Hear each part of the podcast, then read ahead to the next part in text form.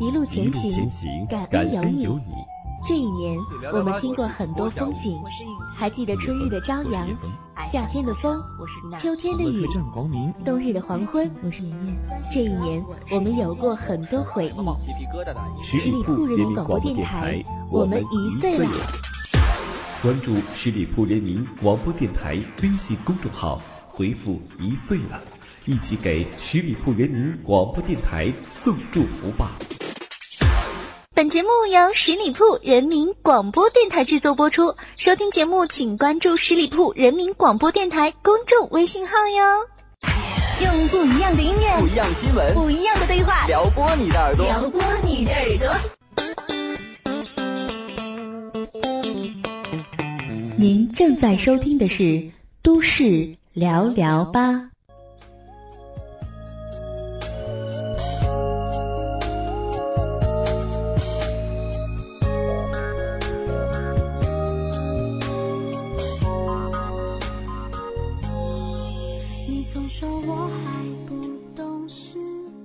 大家好，欢迎收听每周一与您不见不散的都市聊聊吧节目，我是你们的老朋友小五。他带你来到世界，他的怀抱是最温暖的回忆。慢慢长大了，你迫切的想要摆脱他，直到有一天，他成了再也见不到的怀念，你才明白这个世界上再也没有第二个人那样爱你，细致无私，不求任何回报。昨天呢？五月十日，星期天是母亲节，小五呢也是陪着妈妈逛了逛街，买了点礼物送给她，尽一点微薄的孝敬。在这里道一声妈妈，我爱你，也祝愿天下所有的母亲平安、健康、幸福。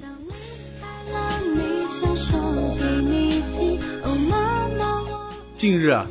一条，请关注身边佩戴黄手环儿的老人，他们患有阿尔兹海默症的微博呢，转发很广。你知道吗？每七秒钟，世界上就有一个人确诊此病，每四个病人中有一个就是中国人。患病之后呢，他会忘了家，忘记你。也希望朋友们都抽点时间陪陪父母，顺便呢，教给他们几个锻炼大脑的方法。第一个方法，房间里多挂些照片。卧室呢，最好是挂上夫妻或者亲朋的合影，可以让老人呢感受到关爱和温暖。子女呢，也可以经常向老人提问，让他回忆并讲述照片中的人物及故事。还可以啊，在电话上设置或者贴上亲朋好友的照片，在屋内的每个房门上用不同的图片或者照片呢做功能分区，以达到反复提醒的效果，都能够有效的推迟阿尔茨海默症的发生。第二条，建立一个记忆中心。可以是橱柜或者一张桌子，老人呢把所有的重要东西呢都存放在这里，比如车钥匙、小区门禁卡、病历卡以及药物等等。第二天要用的物品呢，也可以在前一天晚上准备好放在这个中心里，逐渐的养成把常用物品集中到一处的习惯。这个记忆中心建成之后呢，能够帮助老人巩固记忆，减少健忘。第三条，饭菜上桌先闻闻味道。调动多种感官做同一件事情呢，特别是用很少用的感官呢，可以建立新的神经连接地图。例如，闭着眼睛找电灯开关，饭菜上桌之后呢，先闭着眼睛闻一闻，回忆鞋放在哪儿，等等等等。破除生活的惯例，做一些新鲜的选择，比如说逛街的时候呢，选一条新的路线，多旅游等等，都能让感官经验多元化，激发大脑的活力。第四点，手里转转核桃。手掌啊，其实集中了许多与健康有密切关系的穴位，适当的刺激这些经络穴位呢，有助于保持大脑的灵活。经常呢在手里握两个小铁球或者核桃呢，换位置转动，或将它们置于手指之间来回转动，都能够很好的刺激大脑神经，促进血液循环，延缓脑神经细胞的老化。第五条，学门乐器做大脑操。学习一种乐器啊，能促使大脑建立新的神经连接，帮助大脑能搭建稳固的神经网络学习平台。这是因为演奏乐器时要进行看谱、记谱、手脑配合等等多方面的内容，锻炼了大脑同时处理多种任务的能力。音乐啊，是大脑的一种听觉体操，能够增强大脑的活跃程度。第六条，多吃菠菜。德国的沃尔姆大学呢研究发现说，与健康参试者相比，阿尔茨海默症的患者呢，抗氧化剂的维生素 C 和贝塔胡萝卜素的血清浓度呢明显是偏低的，而常吃富含抗氧化剂的菠菜呢，能够有效的降低患阿尔茨海默病的几率。第七点，学习一门外语。英国一项最新研究发现说，能说两种语言的人呢，比只会说一种语言的人患阿尔茨海默病的风险性呢降低了很多。学习外语啊，可以促进晚年大脑的健康。这是因为说两种语言可以增强大脑中的关键通道，提高脑力灵活性。第八点，适量吃点鸡肉。美国的波士顿大学研究发现呢，适量吃鸡肉呢可以预防阿尔茨海默病和记忆力减退。这是因为鸡肉中富含胆碱，其摄入量啊与大脑化学物质乙酰胆碱水平关系密切。需要提醒的是呢，鸡皮中的脂肪啊和胆固醇含量较高，吃鸡肉的时候呢最好把鸡皮去掉啊。此外呢，鸡蛋和粗粮等食物的胆碱含量也很丰富。最后一条，适当运动。缺乏运动呢，其实是六十五岁以上的老人患阿尔茨海默病最重要的病因。定期锻炼能够确保大脑得到稳定的富氧血液供应，有助于防止蛋白质的斑块呢在大脑中产生。好了，以上几点呢，希望大家回去以后啊，跟父母能够多沟通沟通，也希望他们健康平安。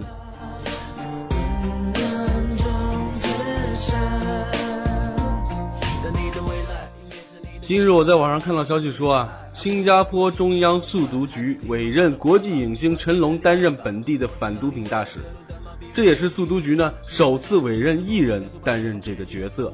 成龙的儿子房祖名去年因涉毒被捕，他接受媒体访问时说，因为自己的家庭是毒品受害者，因此对担任反毒品大使更加的有责任感。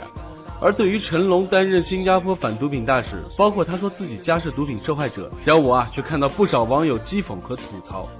大多的网友都觉得房祖名吸毒应该有成龙的部分责任，因为中国人一般很笃信说养不教父之过。再加上房祖名吸毒史是八年，八年啊，八年的时间若成龙都不知道，真的不算是个合格的父亲啊。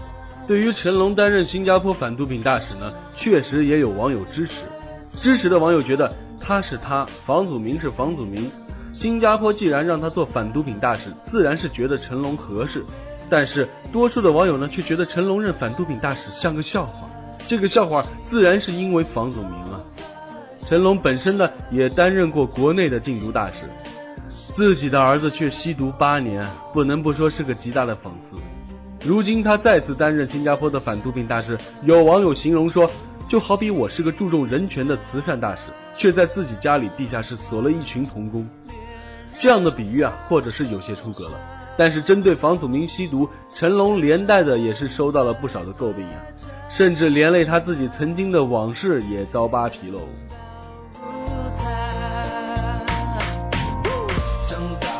说真的，就成龙在娱乐圈里的成就和身份，也是少有人能及的。能依靠自己的努力在娱乐圈走到现在也不容易啊！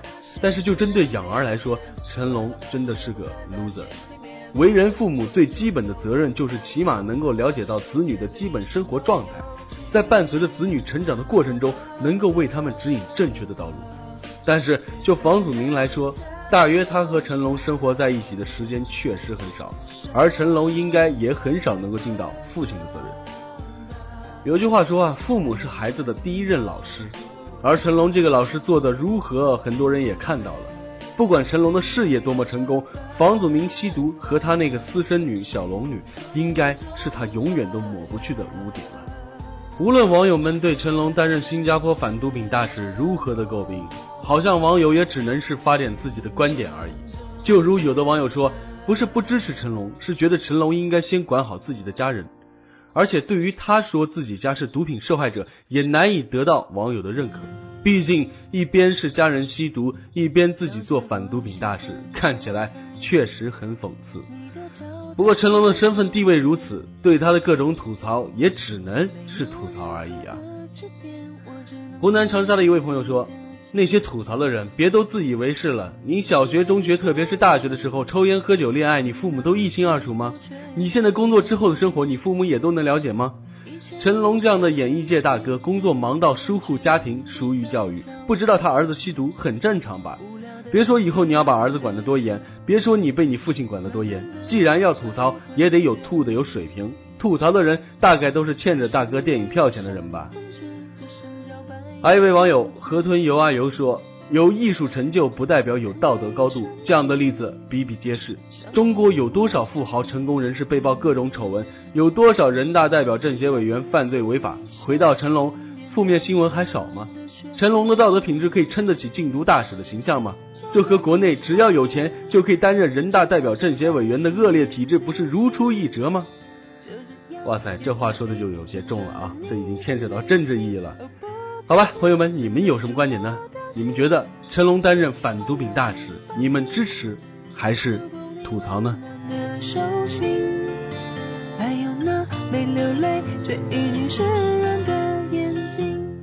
前两天啊，有娱乐记者在三里屯的某酒吧偶遇到了谁呢？偶遇到文章了。该酒吧举办周年庆典的派对，文章也是应邀前来捧场。在夜店的门口，记者目击到了文章手牵着一位戴着斗篷的妙龄女，慌忙冲进该酒吧。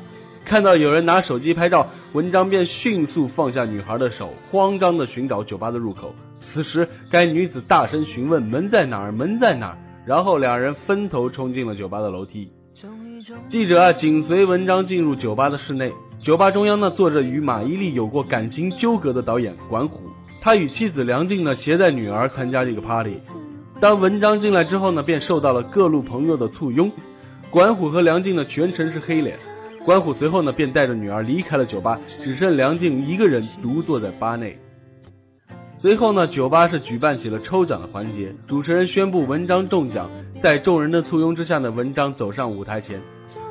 OK，记者通过在场知情人的爆料所知说，文章所牵的该斗篷女孩呢，也是一位演员。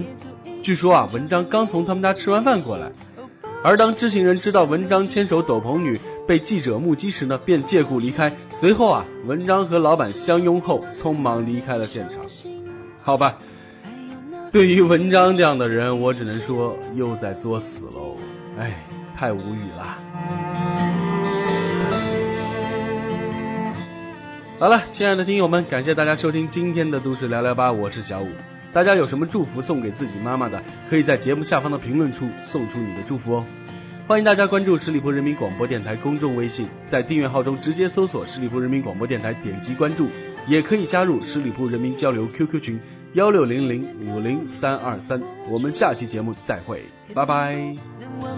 永远也不会忘记你爱我的心想过自己也能为你施展歌曲，不如就借这首歌标记。你本期节目由十里铺人民广播电台制作播出。了解更多的资讯，请关注十里铺人民广播电台的公众微信和新浪、腾讯的官方微博。感谢收听，我们明天再见。